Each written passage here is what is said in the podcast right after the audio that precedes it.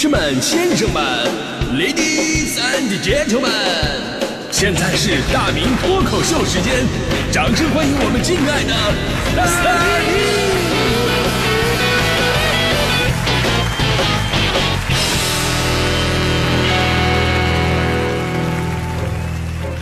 明！好，欢迎各位来到今天的大明脱口秀，我是大明啊。天儿冷了，今天咱们就来聊聊火锅。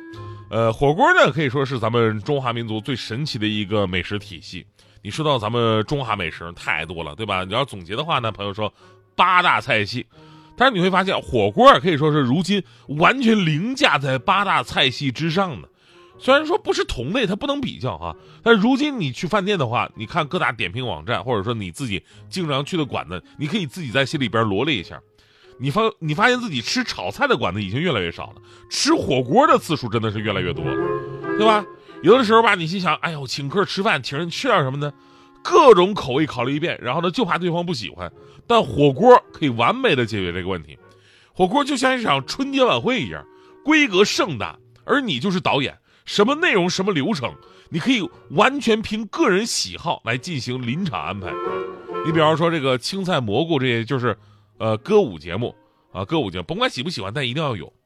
呃，各种的肉类组合呢，就是相声小品，对吧？是大家伙吃火锅最期待的主要项目。当然还有这个什么毛肚、百叶黄喉这些各种的边边角角啊，就相当于什么魔术杂技达人秀，啊，别看不是主角，但是弄好了的话，绝对能给你留下最深刻的印象。然后呢，就是那些啤酒啊、饮料什么的，就相当于晚会主持人，就是换菜之间六个缝对吧？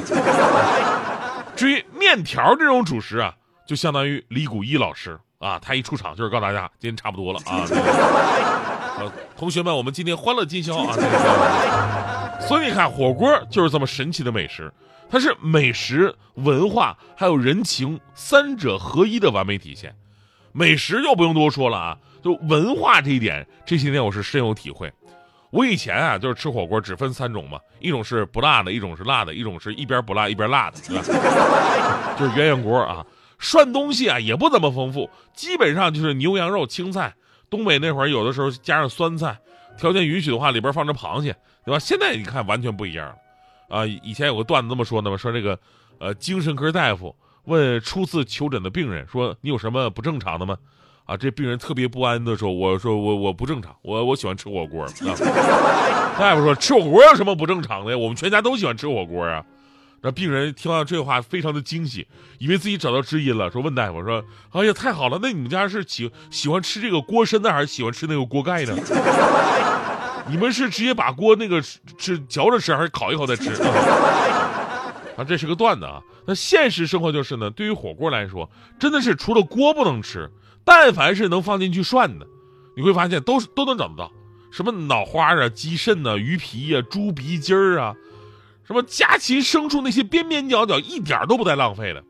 我甚至在一些饭店还看过那个涮涮那个鸡冠子，涮鸡冠子，我说这玩意儿能给你搞一盘儿啊！然后据说寓意还好，吃鸡冠当大官儿啊。所以呢，在火锅店吃饭呢，你闭着眼睛，你光听声音，你就会感觉这个场面非常的血腥。哎，谁把我的肉吃了？你拿的是我的腰子吗？这血是谁的？赶紧把我的大肠放进去。对吧？对我这种看见涮香菜我都接受不了的人，我想说，是肉不够吃了吗？这是啊。所以呢，火锅可以说汇聚了中国各地的美食文化，每个地方都有自己的独特火锅底料跟食材。就刚开始，刚开始我不是说说小时候我只吃过辣的不辣的火锅吗？但是你会发现，现在这火锅种类啊太多了。比方说，按地域划分，北派的，也是咱们最常见的老北京炭火铜锅涮肉，还有羊蝎子火锅，还有这两年特流行的这个冰煮羊，你包括我们东北铁锅炖，某种角度也算是火锅。另一大流派呢，就是川渝火锅，典型的重庆火锅，还有成都串串香。除此之外，牛杂火锅、鱼火锅、兔火锅，真的这个兔子你还能弄一锅火锅出，果然没有一只兔子能活着离开四川。还有近些年来特别流行的那个粤式火锅，而粤式火锅我真的是越吃越爱。粤式火锅特点就是食材会特别的好，你吃起来感觉很清淡。这么说吧，我现在对减肥最大的努力就是吃粤式火锅配无糖可乐。哦，我觉得嗯很健康啊。粤式火锅代表哪些呢？潮汕火锅算一个了，打边炉啊、粥底火锅、椰子鸡、呃猪肚鸡这些勉强都算上。这个粤式火锅真的什么都好啊，就是贵点这个。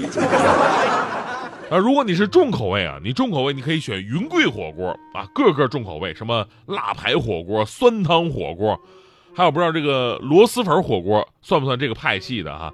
但你想象一下，螺蛳粉那个本身那个味道已经够爆炸了，然后再做成火锅的形式，一个饭店里边到处都是蒸汽腾腾，一般人真的很难扛住。啊，云贵火锅也有清淡的，就之前说那个蒸汽鱼火锅就很清淡，嗯，但是也很贵啊，这个。所以我发现还是涮肉的适合我。那除了美食和文化呀，刚才说了，火锅还代表着人情关系，也可以这么说吧，就是能跟你一起吃火锅的人，一般都是在生活当中能会跟你走得很近的人。你想啊，毕竟大家伙用一口锅，一起在里边分享美食，互帮互助，热了还可以脱衣服，这些举动都很亲密，都是能让关系更进一步的方式。有一项针对北上广深大学生的调查就可以印证，年轻人青睐于火锅大于中式正餐，因为更适合社交，可以解压。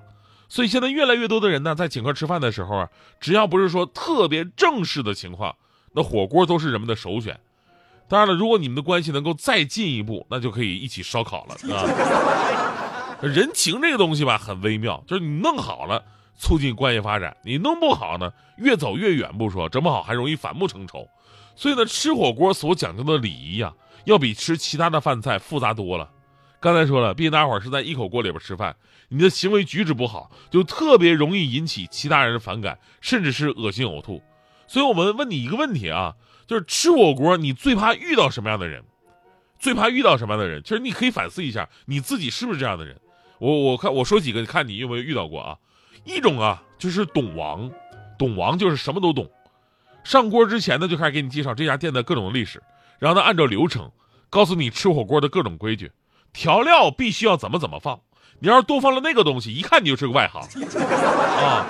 锅里底料啊，必须得有什么什么，水烧开了，先下什么什么肉，几秒钟之后你必须得拿出来吃，肉还红着你也得吃，因为这才懂啊 啊。完事儿呢，别下别的东西，你们都别首先都别动啊！这时候听我指挥，这时候要先喝汤，让服务员一人给一碗，拿点什么葱花香菜，这时候再把肉啊肉汤拿出来啊，放点什么胡椒粉，可以放点胡椒粉，呃，就那么一口，那才叫第一道啊！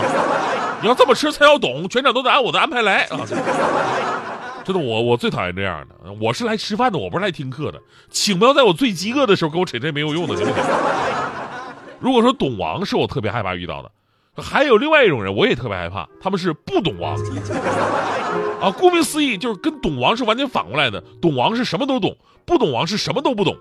吃个火锅呀，就好像跟发现新世界似的。最常问的就是这个熟了吗？这个能吃了吗？这个是啥呀？这个是牛的还是羊的呀？这是哪个部位呀？这个是蘸什么的呀？这个还能涮呢？这是谁下的呀？这个我能吃吗？真的碰到这样的吧？因为跟他解释，我自己都得耽误好少吃好几口。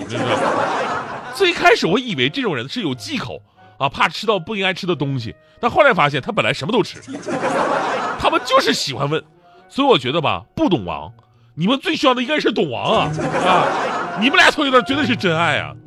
当然了，这个懂王和不懂王啊，毕竟只是语言压力。还有一种啊，就是恶心攻击了。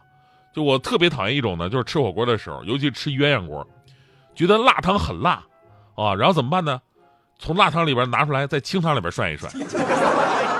你要跟他说，哎，那你可以吃清汤啊。他们说不行，清汤不辣。最后好好一个鸳鸯锅，变成了一边是辣，一边是微辣。而比这个更恶心的什么呢？就是还有人啊，捞出一个鱼丸，咬了一口，然后自言自语说，哎，没熟，然后扔回去了。最可怕的是，过了一会儿他还抱怨，哎，谁把我的鱼丸吃了？这样。饭桌有饭桌的礼仪，火锅有火锅的规矩。由于火锅特定的吃大锅饭的这么一个形式嘛，所以说你要更多的去照顾别人的感受。天冷了，大家伙可以跟家人呐、朋友啊吃吃火锅什么的，暖和身子的同时呢，也算是在冬天里边让自己的小日子更加蒸蒸日上，对吧？真的啊，今天为什么要说火锅这个话题呢？因为火锅对我的影响太大，到现在还影响着我呢。